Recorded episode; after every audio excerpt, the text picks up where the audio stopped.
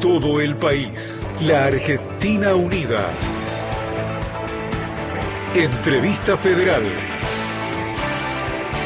Nacional. La radio pública.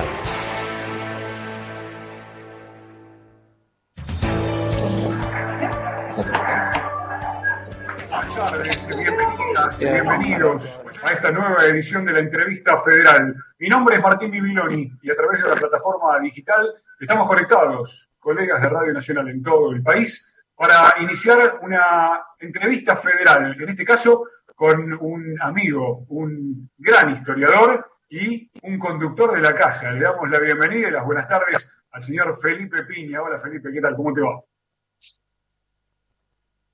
¿Qué tal? ¿Cómo le va? Buenas tardes a toda la gente de, de todo el país. ¿Cómo andan? Bien, ¿y vos cómo te está tratando esta tarde en Buenos Aires? Algo lluviosa y con mucho calor en algunas provincias del interior. tarde. Acá una tarde templada, linda para estar adentro, para, linda para hacer cuarentena hoy. Y linda para charlar un poco de historia. Eh, durante la próxima hora Linda para charlar. viajar de una latitud a la otra de nuestra querida Argentina. Yo me despido por un ratito nada más. Le doy paso a Diego Meloni. Él tiene el placer de abrir esta charla desde la provincia de Santa Fe. Hola, Diego. Buenas tardes. Será ahí le escucho. Adelante. ¿Cómo te va, Martín? Hola, Felipe Diego Meloni, de Radio Nacional en la ciudad de Santa Fe, cuna de la Constitución Nacional. ¿Cómo te va?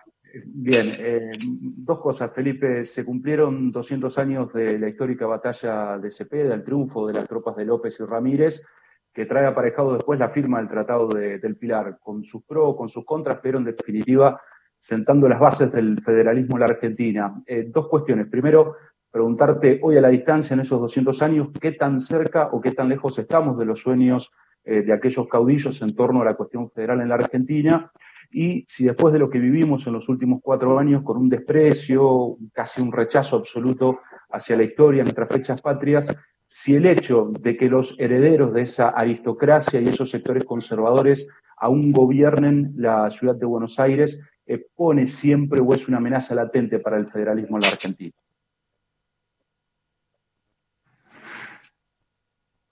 Bueno, eh, primero un recuerdo para, para esa gesta que, que fue lamentablemente después frustrada, ¿no? Lo que, que planteaban los idearios del artiguismo, en un principio los idearios federales más doctrinarios, más cercanos al federalismo original, y que bueno, lamentablemente después este, el poder de Buenos Aires hace que no se pueda concretar ese federalismo, ¿no? Como va a pasar también, fíjate vos, en la segunda Cepeda, ¿no? En 1859, donde hay ahí otro, otro intento de, del interior de hacer valer las ideas federales que estaban en la Constitución, Constitución a la que Buenos Aires se niega inicialmente a jurar y aceptar. Eh, así que yo creo que somos un país eh, declaradamente federal, eh, que no, no lo es en los hechos, ¿no? Es un país al que le falta federalismo, un país que tiene la cabeza de Goliat, ¿no? Como decía Martínez Estrada, y que se sigue manejando un poco la política, las ideas, la información, una cosa que se establece así como que el, que el argentino es el porteño, ¿no? El, se dice el argentino es tanguero y melancólico, bueno, ese es el porteño, la melancolía del jujeño tiene más que ver con el guayno en todo caso que con el tango, para poner un ejemplo muy, evi- muy claro. Y sí, yo creo que efectivamente para la segunda parte de la pregunta una devaluación muy clara de las fechas patrias, particularmente de las que tenían que ver con lo patrio, es decir, con la, con la independencia, con la revolución, con los cambios mentalidad que se produjeron eh, en las primeras décadas del siglo XIX, fueron ninguneadas. Particularmente grave fue el ninguneo del bicentenario de la independencia, 1816-2016, donde incluso se reivindicó a, la monarquía española. Eh, que era el único mandatario extranjero invitado en esa ceremonia, que era, tendría que haber sido muy importante, como lo fue la de 2010, ¿no? del bicentenario. Y esta pasó invertido, una, una ceremonia donde el presidente se lo veía absolutamente incómodo eh, con la palabra independencia, con la palabra revolución y sus significados, y casi eh, hablando de la angustia de los, de los patriotas, ¿no? Una cosa realmente insólita, y que hablaba un poco del pensamiento de cierta derecha este, sobre lo que son las fechas patrias y lo que es eh, el valor de la historia, ¿no? Valor de la historia, una historia que evidentemente bien parados, ¿no? No han tenido un desempeño del que se puedan sentir muy orgullosos a lo largo de estos 200 años. Cortito, te, te pregunto, eh, ¿pone en riesgo el federalismo que esa aristocracia todavía gobierne la ciudad de Buenos Aires?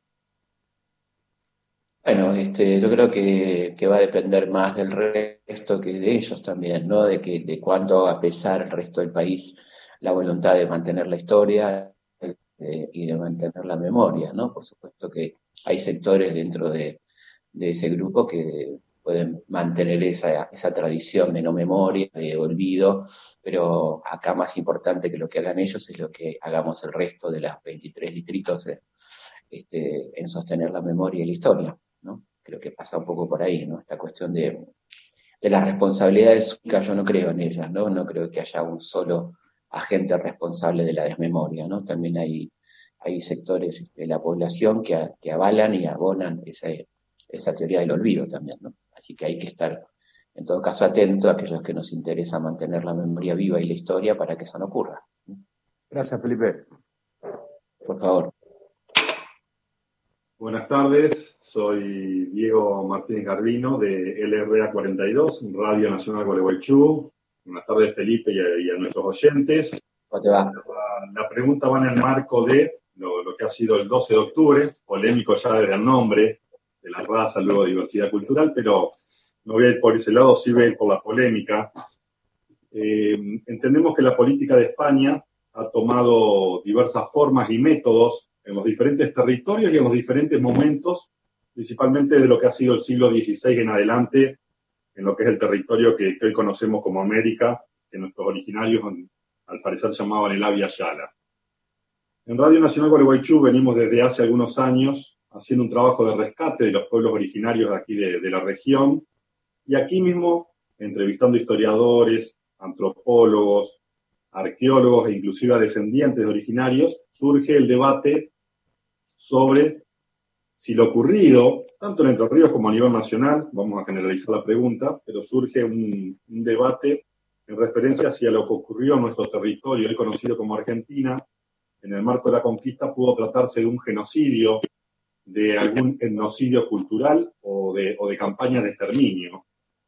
Y quería consultarlo eh, desde su visión, desde su, desde su profesión de, de, historiador, si cree que se pueden utilizar estas, estas categorías para caracterizar lo ocurrido desde el siglo XVI en adelante, si entiende que por allí son injustas utilizar categorías que surgen por allí, muchas de ellas del siglo pasado, eh, o, usted recurre a otras categorías para, para describir o explicar lo que ocurrió durante la conquista? Bueno, las de las categorías del siglo pasado son las que usó la historia y sigue usando el, el periodismo dominante para hablar de esos hechos, así que estaríamos en el mismo derecho para usar categorías del siglo pasado para categorizar en sentido contrario lo que pasó. ¿no? Así que yo no, no, no creo que eso sea un problema. Me parece que tenemos en este caso muchos testigos, mucha, mucha documentación que avalaría el, concepto de genocidio para lo que pasó en América en términos generales, en particular en algunas regiones como eh, lo que tiene que ver con el litoral y lo que tiene que ver con el sur argentino, ¿no? lo que se llamó eh, más o menos coincidentemente, eh, década del 80, década del 90, el siglo XIX, la campaña del desierto verde, fíjense ustedes qué absurdo, ¿no? Desierto verde, eh, que tenía que ver con la ocupación efectiva de las zonas de Santa Fe, Entre Ríos, Corrientes, Misiones, eh, para correr a, los pueblos guaraníes, a los pueblos originarios de la región. Y en el caso del sur, bueno, como sabemos, para este, ocupar las tierras, eh, este, las 30.000 leguas de que se hablaba, que tenía que ver con la Patagonia, ¿no? toda esa zona que se iba a destinar eh, originalmente a la cría del ganado lanar para abastecer a las, las fábricas inglesas. Creo que se trató de un genocidio, sin ninguna duda. Eh, el concepto de conquista es un concepto que evidentemente hay que poner en cuestión junto con el concepto de descubrimiento, que es un concepto absurdo por donde los miremos. Este, yo siempre les hacía la broma a mis alumnos de la facultad, del secundario, cuando hablábamos de yo les decía, Saben que Álvaro Núñez Cabeza de Vaca descubrió las cataratas del Iguazú. Bueno, este, es algo de un nivel de, absurdo tan grande, ¿no? Que, los, miles de guaraníes que pasaban por ahí no le habían visto, ¿no? Tuvo que venir un europeo para descubrirlas, para darles eh, sentido, para darles viso de realidad. O sea, las cosas existen cuando un eh, europeo las nomina. Y como bien decía Michel Foucault, quien nomina domina, porque evidentemente al decir descubrir y al, decir nombre se está tomando posesión de, esta cuestión. O sea, creo que evidentemente estamos en, condiciones absolutas de hablar de un genocidio, de un endocidio en algunos casos, depende de los casos, por supuesto, que, no quiere decir que no existan vestigios de esas culturas y no quiere decir que tengamos que hablar en pasado, como se hace en muchos manuales que leen nuestros hijos, donde se habla, por ejemplo, de los eh, mapuches habitaban en Neuquén, los, Pilagá habitaban en Formosa dándolos por muertos, y con este lenguaje de, de desvalorización permanente que se usa con estos pueblos originarios, que a los que se, por ejemplo, su arte es artesanía, su, religión son mitos y creencias, este, sus idiomas son dialectos, este, y se habla de su cultura con, el término usos y costumbres, devaluándolos en comparación a cómo se tratan las historias de otras culturas eh, europeas, por ejemplo, donde se habla de su producción cultural, su producción literaria, su producción artística, etcétera, poniéndolo en categorías superiores. ¿no? Y de hecho todavía tenemos manuales donde hablamos de culturas primitivas, hablando de los pueblos americanos con una mirada que corresponde no al siglo pasado, sino al siglo XIX, a la época del positivismo, eh, donde se hablaba de culturas inferiores, primitivas y culturas superiores. Así que yo creo que hay mucho trabajo para hacer y Evidentemente, ustedes que son comunicadores tienen una tarea muy importante en este sentido, por lo que decía antes, de, cómo se habla de estos temas, cómo se los trata, eh, que todavía me parece que falta mucho, ¿no? A nivel comunicacional, de cómo hablar de nuestras culturas originarias, de las culturas indígenas tan ricas y tan diversas, porque también hay un absurdo que es hablar como si fuera un mismo sujeto de Alaska a Tierra del Fuego. Ustedes saben que estamos hablando de miles y miles de culturas diversas, idiomas, eh, religiones, arte, pensamiento, filosofías muy diversas, este, como si dijéramos el europeo, ¿no? ¿Qué, querría decir el europeo? No quiere decir absolutamente nada, ¿no? Porque imagínense la diferencia entre un noruego, un español, un portugués, un, ruso, si todos esos son europeos. Bueno, el mismo respeto a la diversidad debe existir al hablar de los habitantes de América, de un continente de los más extensos del mundo, por otra parte. Gracias, Felipe. Por favor. Muy bien, buenas tardes. Para todos y todas, desde Catamarca. Muy bien, buenas tardes. Para todos y todas, desde Catamarca, Víctor Asesor. Eh, Felipe, un gusto saludarte. La historia argentina tiene muchos próceres ¿Cuál es para vos el prócer que está un escalón más arriba? Y, también, en este caso, la mujer. ¿Qué mujer en la historia argentina no fue tratado, no le dio el lugar que realmente tiene que tener? Bueno, yo no sé si haría un, top five, pero evidentemente muy arriba está San Martín del Grano, claramente, que son dos padres fundadores fundamentales, con muchas aristas que no son habitualmente tratadas o recorridas, como son su pensamiento, su, rol como difusores de la cultura, de la educación, fundadores de escuelas, de bibliotecas, este, instaladores de sentido y, gobernante, en el caso de San Martín, ¿no? de tres años en, Cuyo, eh, fomentando la salud pública, la educación pública, la industria metalúrgica, la industria vitivinícola, ¿no? Este, en este reduccionismo que se hace de San Martín cruzó los Andes, nos perdemos al estadista, al intelectual, al hombre preocupado por, por sus semejantes, eh, y bueno, creo que ahí hay una, un ejemplo de, homenaje nominal que no siempre contiene el homenaje verdadero a quienes fueron estas personas. ¿no? Son personas cuyo nombre está presente en los pueblos en todos los pueblos hay una calle Belgrano, una calle San Martín, lo que no implica que se los homenaje correctamente realmente que hicieron por el país en, su extensión. En cuanto a las mujeres, bueno, creo que hay una enorme injusticia en la memoria en torno a la historia de la mujer. Eh, conocemos algunos nombres también, y, yo creo que es hora de, ponerlas en la gran historia nacional, no, no como una historia aparte, sino incluirlas en, en, lo que tiene que ver con la historia general. Y creo que en los últimos años venimos a, haciéndolo, ¿no? instalando eh, estas, cuestiones con una demanda fuerte de la sociedad de conocer el pasado eh, a través del, tema de género. Eh, yo particularmente ya hice tres libros sobre estas cuestiones, Mujeres Insolentes, uno y dos, y Mujeres Tenían que Ser, donde me parecía un acto de justicia dar a conocer estas historias de vida, estas historias sociales y particulares. Y creo que entre otras uno debería rescatar sin duda a María Remedios del Valle, que fue una afrodescendiente, que fue una mujer fundamental en las campañas de Belgrano y que termina siendo nombrada la madre de la patria, la única mujer en Argentina con ese nombre, pero por su condición de afrodescendiente fue borrada de la historia cuando se escribe la historia blanca, digamos, en torno a los años 80 del siglo XIX. Eh, pero bueno, por suerte está volviendo eh, con mucha fuerza a medida que la vamos nombrando, recordando. Y hoy ya hay 10 escuelas primarias en Argentina que tienen el nombre de María Remedios del Valle y con algo muy lindo y que es por la elección este, eh, voluntaria de la comunidad educativa, ¿no? escuelas que tenían nombres espantosos como General Uriburu o algo por el estilo, eh, la comunidad decide el cambio de nombre por, este, en este caso, en estos 10 casos, por alguien tan, con un personaje tan rico y tan interesante como es eh, María Remedios del Valle. Felipe, muchas gracias. Saludos de Catamarca. Muy grande a todos los catamarqueños. Buenas tardes, Felipe. Ricardo Manso. ¿Cómo va? ¿Cómo va? Por Nacional Alto Río Sender, del programa La Historia Esta, un programa, bueno, justamente de historia que hacemos desde aquí semana a semana. Eh, Felipe, atravesamos episodios sumamente complejos eh, en muchos órdenes, ¿sí? desde el retorno a la democracia en Bolivia hace unos días hasta la pandemia que nos asola y por lo menos no vista en los últimos 100 años, ¿no? La pregunta quizás un poco más amplia.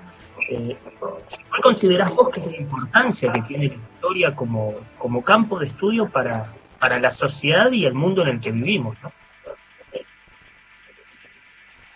Bueno, la historia tiene un rol muy importante que es eh, advertirnos de lo que ya pasó para eh, continuar en las buenas sendas, en los caminos positivamente trazados y no reincidir en los errores cometidos. ¿no? Me parece que esa es una, una función muy interesante, no la única. Esos dos elementos me parece que son centrales. La posibilidad de reflexionar sobre el presente y proyectar el futuro. A partir de todos estos elementos reunidos, qué hicimos bien, qué hicimos mal, dónde nos equivocamos, eh, para trabajar sobre el presente y proyectar el futuro y además de conocer en sí misma, no solamente hablo de una mirada utilitaria, sino lo importante que es conocer el, pasado como un elemento identitario, ¿no? De dónde venimos. Es una, una obviedad, pero nunca más decirlo, si no sabemos de dónde venimos, a. Este, no es casual que cuando uno va al, psicoanalista, lo primero que le preguntan es por su infancia, cómo transcurrió su infancia, ¿no? cómo fueron sus primeros años. Y lo mismo podríamos hacer con una sociedad, ¿no? es decir, eh, cómo fueron nuestros años formativos, cómo fue nuestra evolución. Y ahí tenemos entonces uno de los, valores que tiene la historia. Y por eso hay sectores muy interesados en la desmemoria, ¿no? en, que no hablemos del pasado, mejor no hablar de cierta cosa, ¿no? lo, pasado pisado. ¿eh? Está frente a lo cual yo hice un libro que se llama Lo pasado pensado, ¿no? Este, no, no pisado, pisado de ninguna manera. No puede pisarse el pasado, sino que debe ser un elemento para tenerlo presente. A mí me gusta, y de hecho tenía un programa en, la TV pública durante un tiempo llamado El espejo retrovisor, donde yo decía que la historia era como un espejo retrovisor, donde uno para poder avanzar tiene que ver lo que viene atrás y por supuesto no se puede quedar mirando el espejo porque seguramente le va a ir mal, pero tampoco es posible avanzar si miramos para atrás, ¿no? Creo que es una buena metáfora de lo que puede ser la historia. Muchas gracias, Felipe. ¿Qué tal, Felipe? Abril Lagos, de Radio Nacional Neuquén. Yo te quería consultar sobre Mujeres Insolentes, que estuve viendo que es un libro infanto juvenil que está muy bueno para llevar a las escuelas, para sobre todo para, para mujeres jóvenes y adolescentes. Em, y te quería consultar sobre el proceso de conquista de los derechos de las mujeres y las luchas que se han dado en las calles, que se han librado la militancia feminista, y cada vez chicas más jóvenes, como vemos la María Verde, este, como vemos chicas que reclaman en el colegio que haya ESI, así como fueran nuestras, eh, nuestras mujeres de, antes, eh, con el tema de estudiar en la universidad, eh, con el tema del, sufragio. Este, nada, consultarte sobre esto del, del proceso de conquista que ha sido hasta hoy, ¿no? Mm. Creo que es un proceso que arranca para, hablar del, tiempo más contemporáneo, eh, allá por la sanción del Código Civil de 1871, donde la mujer es declarada incapaz, jurídico, este, no se le permite tener la patria potestad, bueno, se la, se la, se la declara jurídicamente inferior y eso provoca que las primeras, las protofeministas, las feministas, anarquistas, socialistas, empiecen a trabajar justamente para lograr primero la equiparación, la equiparación en cuanto a la igualdad jurídica que permitía avanzar hacia un segundo derecho importante que era el derecho al voto. Esa lucha es una lucha muy, muy pertinaz de, algunas grandes luchadoras como Virginia Volten, como Ana Manso, como Julieta Lanteri, como Alicia Moró, que empiezan a trabajar en este sentido por la conquista, en principio, antes del derecho al voto, paralelamente, por la igualdad jurídica que se logra en 1926, gracias a los diputados socialistas varones, lógicamente, porque las mujeres ni votaban ni podían ser electas, entonces, bajo la presión de, sus compañeros del partido, logran que se apruebe esta ley que permite avanzar muy lentamente eh, hacia el voto femenino que se ha obtenido recién en 1947 con el impulso de Barón, pero con todos estos antecedentes que son realmente muy importantes. ¿no? Hubo 11 proyectos presentados que fueron rechazados.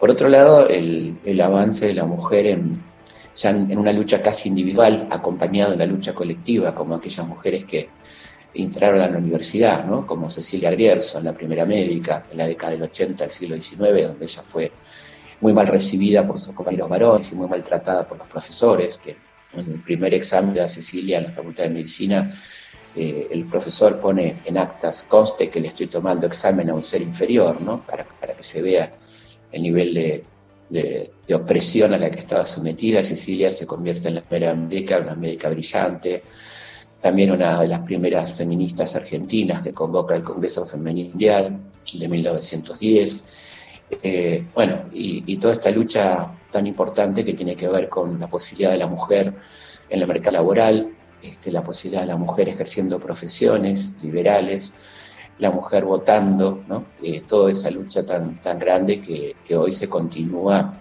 en, una lucha que no termina y en un contexto que sigue siendo muy tremendo con la cantidad de femicidios que estamos viviendo y con un discurso periodístico que todavía tiene dudas, para ser muy generoso, en, cómo calificarlo, ¿no? de cómo tratar a la víctima, de cómo se investiga la vida de la víctima antes que la vida del victimario, cómo vemos fotos del Facebook o de, las redes sociales de la víctima.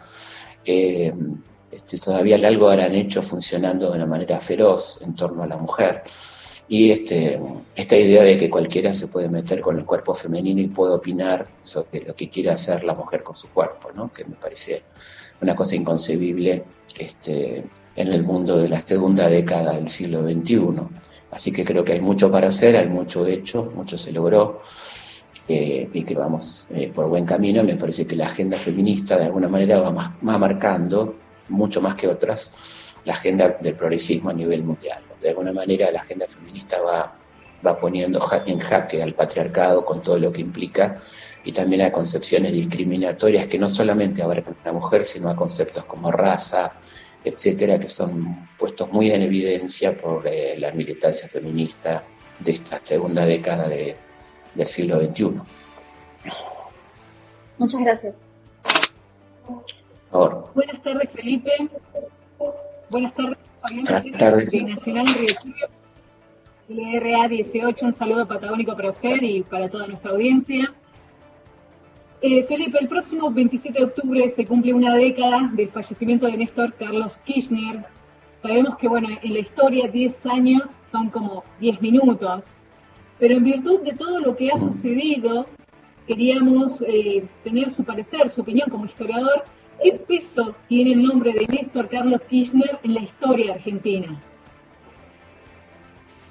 Bueno, primero, lo, más importante me parece decir que es historia, ¿no? Que ya es historia porque la historia ha cambiado estas miradas, que la historia reciente no entra dentro de lo que es la historia, y es historia y es un personaje histórico ya, alguien que, entró en la historia en, un contexto tan plenamente desfavorable como era el 2003, y, creo que significa muchas cosas, ¿no? Primero significa un realineamiento de la política exterior argentina en un sentido progresista y, la, de concepción latinoamericana, en un contexto también muy diferente de lo que era el mundo, este, con, con presidentes como Evo Morales, como Lula, ¿no? como eh, Chávez en aquel contexto que marcaban una diferencia en torno a cómo plantarse frente a las propuestas imperiales, como por ejemplo el ALCA, ¿no? que fue evidentemente un paso muy interesante, donde Argentina tuvo un rol fundamental, un rechazo aquella propuesta de unión aduanera y de moneda única que fue rechazada en Mar del Plata,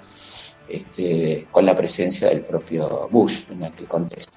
Eh, por otra parte, una reorganización de la economía en términos este, productivos, de un país que venía en la quiebra del 2001, después de 10 años de neoliberalismo, y un replanteo entonces de una economía eh, más en el sentido que había tenido en los años 40 y 50 el primer peronismo, de una economía de producción y consumo, ¿no?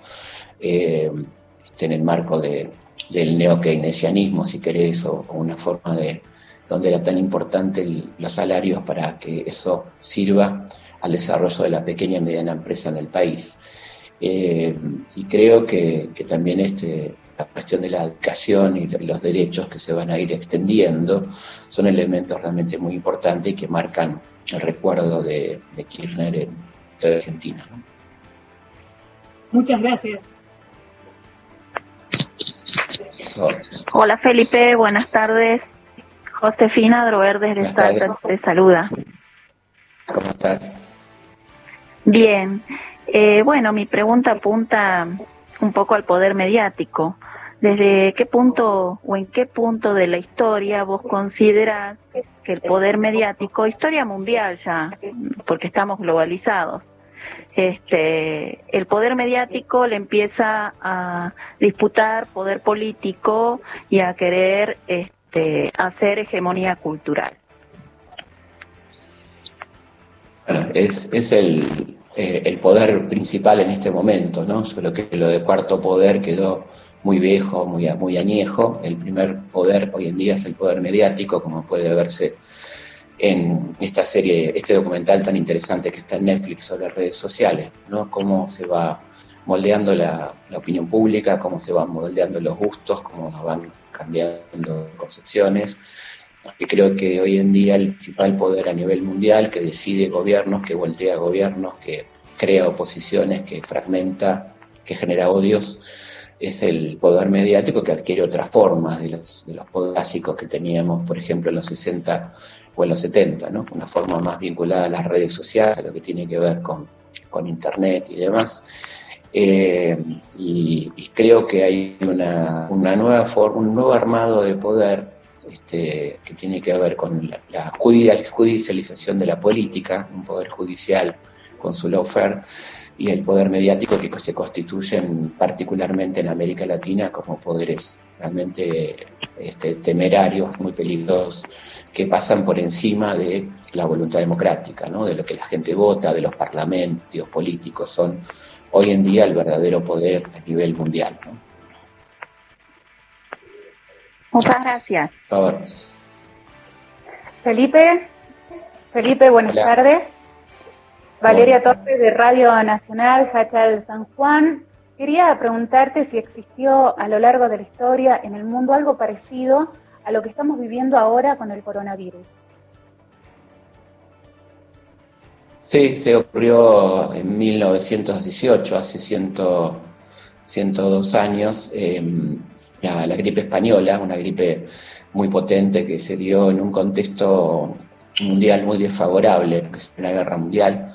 En realidad era una gripe que venía de los Estados Unidos en, plena guerra y contingentes norteamericanos terminaron contagiando a, a soldados franceses y británicos. Eh, y eso hizo que la, peste se expandiera rápidamente por toda Europa en un contexto donde los sistemas sanitarios estaban colapsados por atender a los, a los cientos de miles y millones de enfermos y, heridos de la guerra, ¿no? de la Primera Guerra Mundial. Eso provocó una catástrofe de 50 millones de muertos, fue la pandemia más tremenda que sufrió la humanidad, que duró aproximadamente casi un año con distintas intensidades y que tuvo focos muy fuertes en Estados Unidos y en Europa, y que se la llamó española porque como España no era un país beligerante en la guerra, la Primera Guerra Mundial, eh, y sí difundía las noticias reales sobre la cantidad de muertos, mientras que Francia, Inglaterra, Estados Unidos mentían sobre la cantidad de muertos, quedó como española cuando en realidad era una, gripe que provenía de Kansas, de una base militar estadounidense. ¿no? Y llegó a la Argentina también, ya que hubo 15.000 muertos en aquel momento, y duró aproximadamente ocho meses, con algunas cuarentenas que tenían más que ver con, con los barcos, porque claramente la enfermedad venía de los barcos, y luego la extensión al territorio por la amplia red ferroviaria que teníamos en aquel momento, con mucha mortandad en los sectores más desfavorecidos en cuanto a la cobertura sanitaria, como eran las regiones del NEA y del NOA, donde hubo la mayoría de los muertos de esta pandemia de 1918. Muchas gracias, Felipe. Bien, buenas tardes Felipe. Desde San Luis, Francisco Alejandrino te saluda. Mi pregunta tiene que ver con tu largo trayecto estudiando historia eh, y si en algún momento te, se te cruzó por la cabeza si la historia se repite. Yo creo que la historia continúa, me parece a mí, que es, es porque que se repite estaríamos negando la evolución y la dialéctica que lleva a los cambios ¿no? históricos. Me parece que la, explicación un poco más correcta es que, continúa en el sentido de que si vos no modificás las causas, los efectos van a ser parecidos. Entonces yo creo que cuando uno advierte o estudia la crisis del 90, del siglo XIX, ve muchas similitudes con la crisis del 89-90 del siglo XX, porque las características y condiciones eran muy similares en cuanto a las causas, ¿no? La acumulación de riqueza, la, este, prevalencia de lo financiero sobre lo productivo, bueno, que son algunos factores que si no los modificamos, evidentemente las consecuencias son similares, ¿no? Es decir, hay una ley física que dice hay iguales causas, iguales efectos, y entonces eso nos hace pensar que la historia se repite. En realidad, en general, es de una continuidad, y cuando suceden situaciones similares suelen ser peores que las anteriores, ¿no? Como así fue peor la crisis del 2001 que este, la del 89, por ejemplo, en la medida que no se cambiaron demasiadas cosas y no se solucionaron algunos elementos que, había que cambiar. Así que yo creo que más que una idea de repetición, hay que empezar una idea de continuidad. Gracias, Felipe. No, por favor. Felipe, es Felipe Piña, con el que estamos hablando. Ah, ahora sí, Adriana, pensé que no te escuchábamos, pero sí, estamos escuchando. Adelante, Adriana Cabrera en Río Grande. Buenas tardes. Buenas tardes de Tierra del Fuego, Adriana Cabrera. ¿Cómo estás, Felipe? Estamos lejos, pero cerca de... cerca. ¿Cómo, sí. contanos cómo digo, tus propias vivencias eh, adolescente durante la dictadura militar, que es más o menos, digo, la fecha en la que transitaste esta época, y cómo lo resignificaste en esta deconstrucción que se tiene que hacer de la historia oficial. Bueno, lo transité como tantos argentinos, en el caso en la escuela secundaria, eh, con, mucho dolor, con, este, compañeros eh, desaparecían y que este, uno vivía con una intensidad en esa, esa etapa que es una etapa vital, uno tiene que estar preocupado por la vida y no por la muerte, y la muerte nos atravesaba cotidianamente, ¿no? Eso fue para mí un, un elemento que me marcó, que me, me, llevó a investigar y a resignificar qué significó aquella, aquella etapa tan oscura y tan dramática de la historia argentina, eh, y qué, era eso que, de lo que solamente hablábamos de los niveles de violencia que había en ese momento y no hablábamos de, cómo el modelo que se impuso a sangre y fuego, ¿no? que quedaba un poco por fuera es decir, toda la cuestión civil que implicó la dictadura, quiénes fueron los beneficiarios, quiénes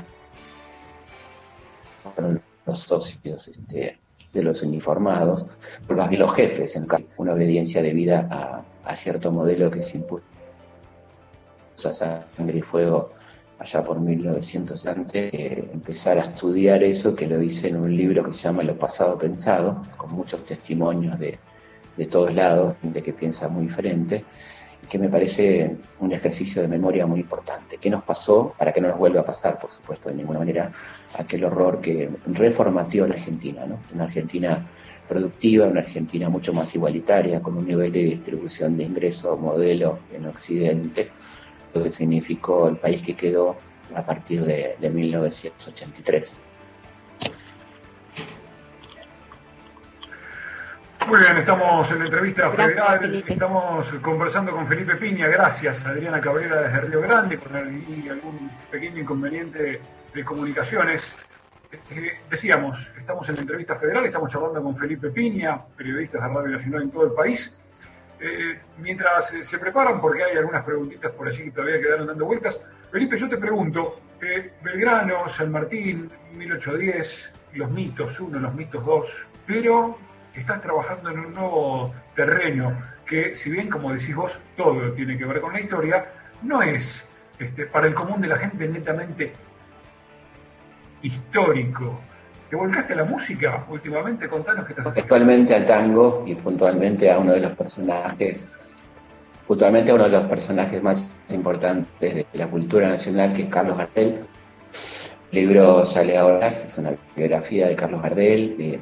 Gardel es contexto, digamos decir, una especie de historia argentina a partir de la vida de Gardel, que, que cubre los años de 1840 a 1935, todo lo que implicó el cambio en la cultura nacional, ¿no? la, invención del cantor de tango, en todo caso, aquella persona que, como decía Gardel, interpretaba, ¿no? solamente cantaba, sino que hacía sentir a quien lo escuchara, este, quería decir ese autor, con, esas letras que, como también decía Polo, eran pequeñas obras de teatro, donde había una narración, un, principio, un nudo y un final, que, eran, que son las historias que cuentan los tangos y que Gardel interpretó tan magistralmente una vida muy intensa, el primer ídolo popular de América Latina, ¿no? Así a nivel global, podemos decir, una persona que fue este, extraordinariamente célebre y famosa en toda América Latina eh, incluso en los Estados Unidos, en, el sector latino de Estados Unidos,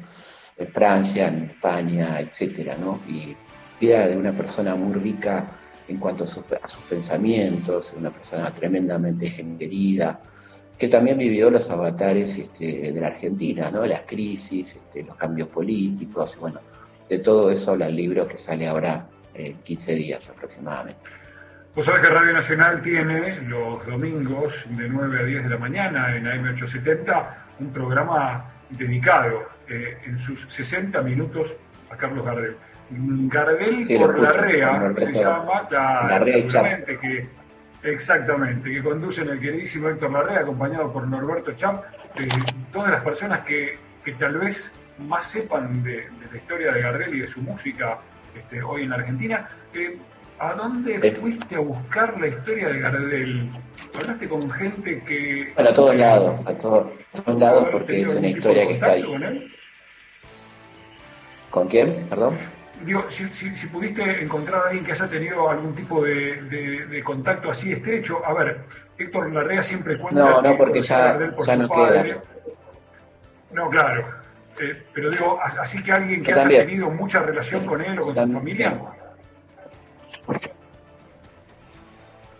No queda ya prácticamente eh, gente que haya tenido contacto por cuestiones de edad, de edad, ¿no? Pero yo también lo conocí a Gardel por mi viejo, por mi, vieja, mis abuelos.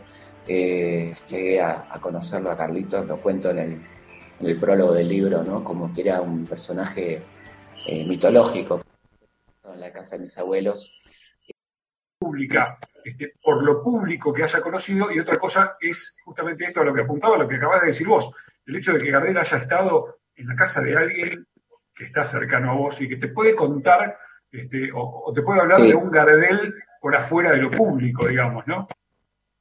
Totalmente. Bueno, eso, eso es un poco lo que uno busca en los testimonios y un Gardel de, distinto al que, que circula, ¿no? El Gardel persona, el Gardel que sentía, que tenía sus amigos, que tenía su corazón este, futbolístico, su corazón político, bueno, todo eso que, que constituye una persona independientemente del Gardel de las películas o el Gardel de las fotos, ¿no? el Gardel persona, este, la, biografía que se tiene que ocupar justamente también de estos aspectos personales de una persona tan, tan trascendental como fue Carlito Gardel. ¿no? Para millones de nosotros es un cantor de tango y sin duda para quien pueda este, acceder a esta información que vos vas a publicar, este, será una oportunidad de conocer a otro Carlos Gardel, como decís vos, ¿no? Este, sus gustos futbolísticos, su postura política, sus amores, su ideología, que había dentro de la cabeza de Carlos Gardel.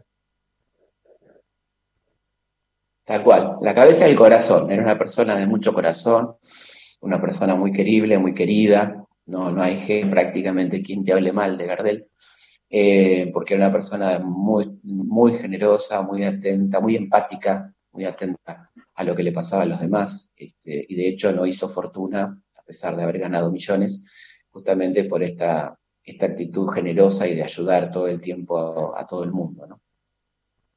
Muy bien, lo esperamos entonces. Eh, en pocos días el libro sobre la historia de Carlos Gardel. Felipe Piña, te propongo volver a Río Turbio. Fabiana, te estamos escuchando. Adelante.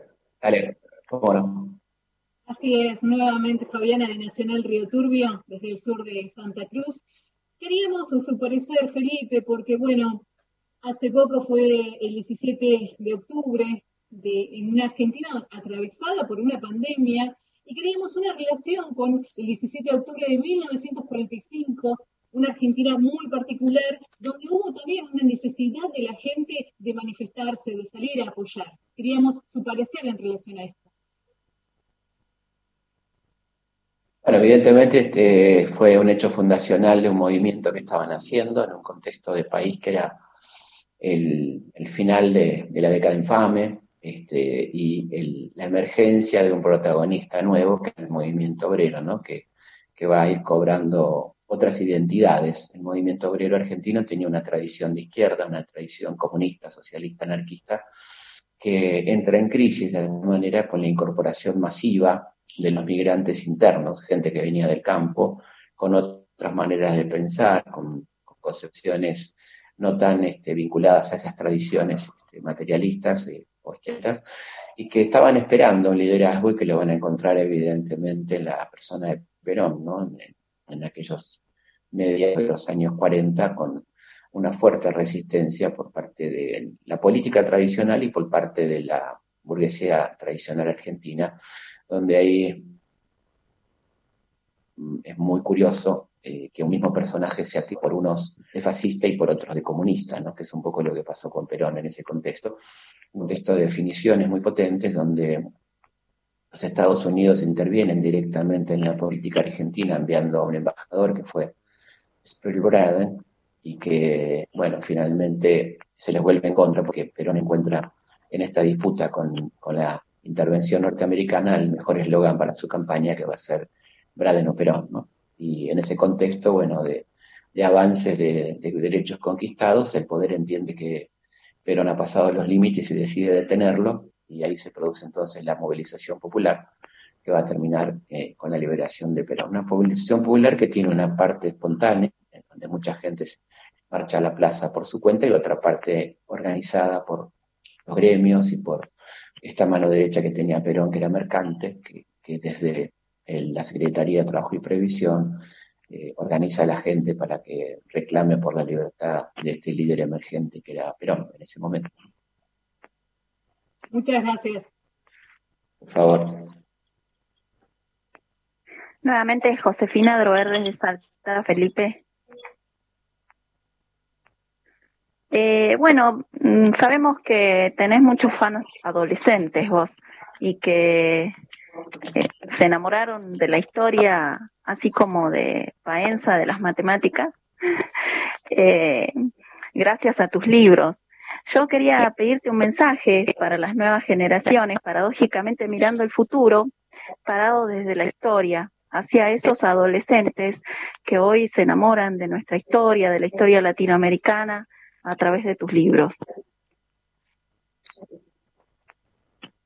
Claro, yo con ellos hablo mucho, por suerte, tengo mucho contacto eh, en las redes, en las charlas y, siempre les digo que, sigan su, su, vocación, ¿no? que sigan su corazón, de lo que tienen ganas de ser, lo que tienen ganas de estudiar.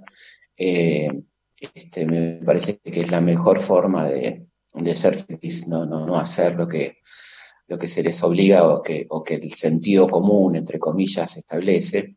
Y en cuanto a la historia, siempre les digo a los estudiantes de historia que se sientan parte de la disciplina, entran a la universidad o al profesorado, esto de esperar a recibirse para sentirse parte de la carrera es una pérdida de tiempo muy importante, ¿no? Si pensamos que una carrera dura un promedio de 5 a 6 años, depende, uno ha perdido 6 años no sintiéndose todavía integrante de la comunidad que tiene que ver con la historia, con la literatura, con la matemática, con la disciplina que elijan. Y yo creo que es muy importante sentirse parte y, e informarse este, y abastecerse de conocimientos por fuera también del ámbito formal, de que puede ser una institución educativa, y empezar a sentirse como parte de esa profesión que ha elegido. ¿eh? Este, y no esperar a, tener el título, ¿no? que me parece una pérdida de tiempo en un momento que está muy ávido y muy entusiasmado con lo que está haciendo y de adquirir conocimientos vinculados a esa disciplina. Muchas gracias. Felipe, de vuelta a Abril Lagos, de Neuquén. Yo te quería también consultar, siguiendo con lo que con el tema de las juventudes que preguntó nuestra compañera Josefina, pero desde el lado institucional, ¿cuál es la importancia que en las escuelas, en cualquier tipo de institución académica, se vea la historia también desde el punto de vista de las mujeres y también de identidades disidentes que históricamente han sido invisibilizadas? Lo que me parece fundamental y lo que me parece fundamental también es que haya una demanda de esto, ¿no? O sea, que las, las alumnos, los les alumnos eh, demanden eh, que se les enseñe estas cosas y que no se conforme con la educación establecida. Yo creo que claramente hay una demanda de parte del estudiantado de ver estas cosas que estaban habitualmente por fuera de los programas de estudio, que quedaban afuera, y esto es muy importante. Yo creo que la, la cuestión de la diversidad eh, sexual, la diversidad cultural, está presente de alguna manera, este, y particularmente a partir de la demanda de la comunidad educativa. Esto es docentes, padres, alumnos, alumnos, eh, que tiene que ver con, otra mirada de la sociedad, que esto es muy importante, que nazca de ellos también la necesidad de que las cosas se les cuenten de otra manera, se les la necesidad del debate hoy en día en las aulas. Muchas gracias. Nuevamente desde San Luis, Francisco, te saluda Felipe. Eh, ¿En algún momento de la historia la agenda ecológica ha estado tan marcada o la preocupación por los recursos ha estado tan presente en la agenda? Yo no creo que esté presente en la agenda, ¿no? Me sabrás disculpar, pero creo que está presente en nosotros, no en la agenda, no tanto en la agenda. Este, parece que que hace falta mucho todavía y, fíjate lo que está pasando. En todo caso nos empezamos a preocupar cuando hay 14 focos de incendio en el país, pero no significa que esté presente en la Parece que hay que instalarla mucho más con vías de, solución y acción, no, no, no solamente con preocuparnos románticamente porque se acaba el mundo, porque los, los océanos se contaminan, qué puede hacer cada uno, qué pueden hacer las comunidades, las localidades para eh, trabajar sobre esto, ¿no? ¿no? No seguir filosofando y lamentándonos este, de una manera políticamente correcta sobre lo que pasa con la ecología, ¿no? Me parece que es un tema del que tenemos que ocuparnos, no ya preocuparnos, sino ocuparnos porque es absolutamente urgente. Gracias. Felipe, nuevamente Ricardo Manso desde Alto Río Senger. Eh, siguiendo esta línea del espejo retrovisor y el pasado pensado libro. Eh, quizás como cierre, ¿crees que como, como sociedad hemos aprendido de nuestro pasado y, en relación a ello, cómo ves el futuro de nuestro país? Relativamente, no, creo que sea una, sociedad muy afecta a la memoria, me parece que hay una, actitud negadora muy fuerte, muy potente en sectores importantes de la sociedad y como decía Sigmund Freud, la memoria y el olvido son actos de la voluntad. Hay que querer recordar y hay que querer olvidar. Entonces yo creo que hay una tarea muy importante en, esto de la construcción de la memoria y la construcción de la historia. ¿no?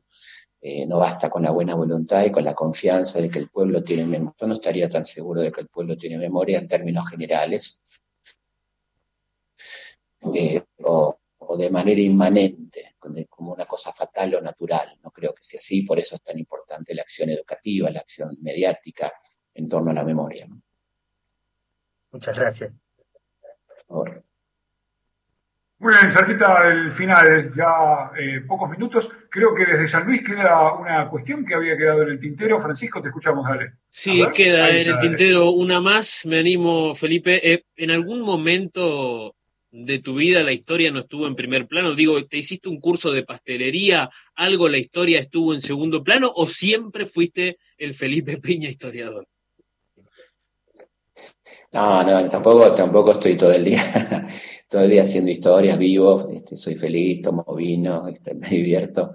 Eh, pero sí, qué sé yo, ya es, ya es tu profesión y como te debe pasar a vos, uno tiene una pasión por lo que hace, por supuesto, y ya hay una mirada de todo que, tiene que está atravesada por la historia, ¿no? Que ayuda, a mí me parece que ayuda sin caer en obsesiones me parece que es útil y por lo tanto desde ese punto de vista y sin fanatismo hay una, preponderancia en mi pensamiento de lo histórico muy vinculado a lo presente, ¿no? O sea, viendo de qué me puede servir los conocimientos históricos para entender presente sin hacer trampas ni, traer cosas que no son, ni hacer ucronías, ni esas cosas que no corresponden, sino bueno, desde lo que uno sabe, en qué, en qué puede ayudar a entender un momento determinado de la historia, como se está haciendo mucho en muchas universidades europeas en este momento, donde hay cátedras de, historia presente, que parece una contradicción, historia inmediata, historia urgente, le dicen, donde, por ejemplo, se trabajan temas que están eh, en desarrollo en este momento, como puede ser el conflicto sirio, como puede ser los conflictos raciales en los Estados Unidos actuales, ¿no? Es decir, ¿qué aporta la historia la lectura de hechos tan importantes y trascendentes que están transcurriendo en este preciso momento? Yo quiero hacer una que me surge justamente a, raíz de lo que acabas de, mencionar. Este, ¿Cómo es vista la historia a la hora de aplicar esa vieja frase de, no, pero esto ya pasó en el pasado, nos tiene que dejar una enseñanza? Digo, más allá de la historia mundial, que es súper amplia y que no tiene sentido traer a esta conversación, vayamos a lo doméstico. Digo, eh, Argentina tiene la experiencia de haber demostrado, haber aprendido de su propia historia? ¿Hay algún ejemplo puntual que, no. no, mencionar? La verdad que no. Mm, no. Porque es una frase que dice, no, no, todos aprendemos, hay que aprender de la historia, pero se aplica. Mm. Igual siempre, viste, son complicadas las generalizaciones, pero yo creo que como sociedad todavía tenemos un, déficit en el tema memoria, tenemos un problema con la memoria y somos bastante negadores como sociedad, ¿no? Como esta idea de a mí no me va a pasar, a esto no va a pasar, bueno, como alguna gente que, niega el virus, ¿no? Que, todavía dice que no, que no es verdad, bueno, que le echa la culpa a Soros, qué sé yo. Pero mm, me parece que falta mucho todavía para que entendamos el valor de memoria que no quiere decir el valor del rencor, el rencor no tiene ningún valor, el valor del rencor te paraliza, no tiene, sentido, estamos hablando de la memoria constructiva, aquello que te puede servir para avanzar, ¿no? Por eso puse el ejemplo del espejo retrovisor, pero yendo puntualmente a la pregunta, creo que no somos una con demasiado uso eh, positivo de la memoria. Muy bien, este, desde Santa Fe me están pidiendo la última, quedan tres minutos, digo, cortita.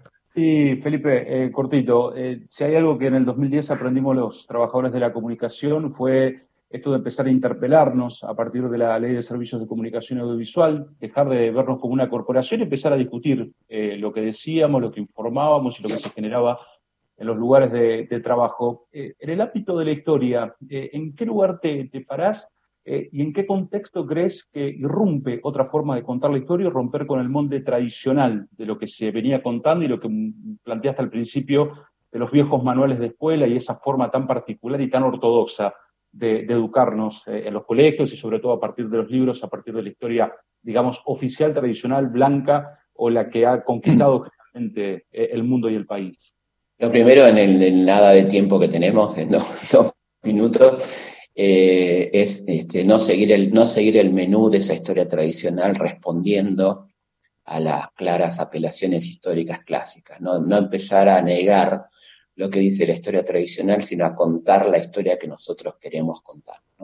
Esta cuestión de las cosas no fueron así, sino así, es una, eh, empezamos de, menos 10, ¿no? Tenemos que empezar a contar la historia no contada que nosotros queremos contar, no respondiendo al mismo menú de opciones que nos propone el poder desde hace ya 200 años. ¿no? Creo que la gran innovación no está en mentir, dijo históricamente, la historia oficial, sino en empezar a hablar de la historia que nosotros sentimos que falta, como hablábamos antes, la historia de las mujeres, la, historia de los pueblos originarios, la historia del movimiento obrero, aquellos sectores que han sido absolutamente ninguneados a lo largo de estos 200 años de historia eh, institucional, ¿no? que por supuesto la historia argentina tiene por lo menos 20.000 años e incluimos que hay que incluirlos sin ninguna duda los pueblos originarios, ¿no? Siempre hablamos de 200 años, pero nuestra historia nacional, este, en realidad federal, nacional, tiene ya más de 20.000 años. Gracias. Por favor. Ahora sí, Felipe Piña, te leo muy cortito un mensaje del Facebook, uno de los tantos que me envía Jael Bianchi gentilmente a través de nuestras redes sociales. Gracias por el espacio, sos un grande que pone nuestra historia siempre en el presente. Excelente para refrescar la memoria. Gracias a tus libros me empezó a interesar en la secundaria la historia de nuestro país. Mensajes desde Esquel, Neuquén, Necochea, Suipacha y hasta desde California. Llegan a través de las redes sociales y el Facebook Live donde se está transmitiendo esta charla. Gracias, Felipe. Bueno, muchísimas gracias a todas, todos de todo el país. La verdad que es un placer lo que tiene de hermoso trabajar en esta radio, ¿no? Llegar a, a todos los puntos de nuestro querido país, nuestra hermosa patria, absolutamente. Así que un abrazo muy grande. Otro grande para vos, Felipe Piña pasó por la entrevista federal. Yo despido a los colegas desde Santa Fe, Gualeguaychú, Río Turbio, San Luis, Hachal, Catamarca, Río Senger, Neuquén, Salta, Río Grande, bueno, Salta particularmente y San Luis, que han oficiado de emisoras eh, cabecera de esta transmisión, eh, que cada una ahora vuelve a su respectiva programación. El abrazo grande, Felipe, y hasta la próxima historia de nuestra historia. Abrazo grande.